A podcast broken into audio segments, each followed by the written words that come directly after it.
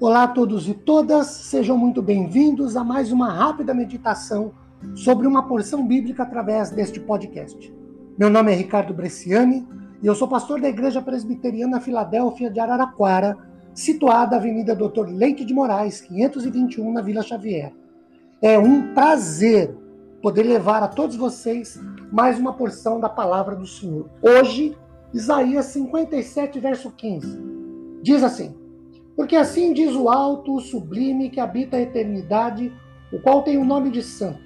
Habito no alto e santo lugar, mas habito também com o contrito e abatido de espírito, para vivificar o espírito dos abatidos e vivificar o coração dos contritos. Queridos, nós temos neste único versículo de Isaías 57, pelo menos cinco descrições fantásticas e sensacionais sobre a pessoa de Deus em seus relacionamentos, em seu relacionamento com os seus. Primeiro, Deus é o alto, ou Deus é elevado, ele é inatingível, incomparável, majestoso. Segundo, ele é sublime, isto é, é algo que diz respeito à transcendência, transcendência e à santidade de Deus. Ele está acima de todos, é perfeito e santo. Terceiro, Deus habita a eternidade, ou ele vive para sempre, sem começo e sem fim.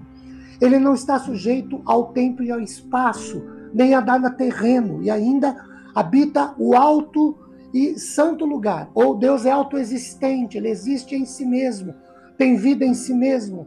Deus não pode não existir. Quarto, Deus tem o seu nome santo, ou essas palavras enfatizam, em primeiro lugar, a superioridade divina. Infinitamente exaltado, Deus está além de tudo e de todos. E quinto, Deus, este Deus é majestoso, muito acima de tudo e de todos, que transcende a tudo e a todos. Faz uma declaração na qual resume todas as riquezas da graça derramada sobre os piedosos.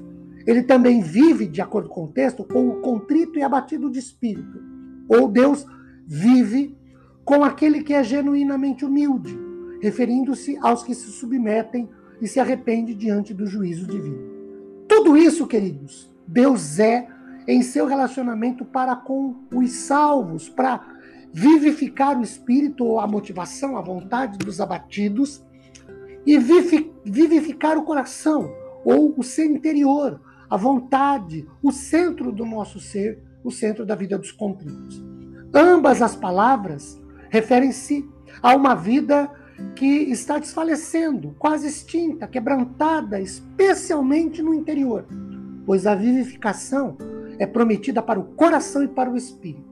Este estado de mente deve ser entendido como consequência da angústia e tristeza em que o povo foi lançado pela mão atormentadora de Deus, pois ainda mais como uma descrição do fato de eles terem sido quebrantados em sua força no sentido puramente natural. O resultado dessa coabitação é que ele reaviva o espírito e o coração dos humildes e contritos. Isso serve para consolar e fortalecer os que se consomem de desgosto, ansiedade autoacusação e os restaura a experiência de alegria. Que Deus nos abençoe ricamente, disponibilizando sua graça a nosso favor após meditarmos em Sua palavra. Fiquemos na paz do Senhor. Amém.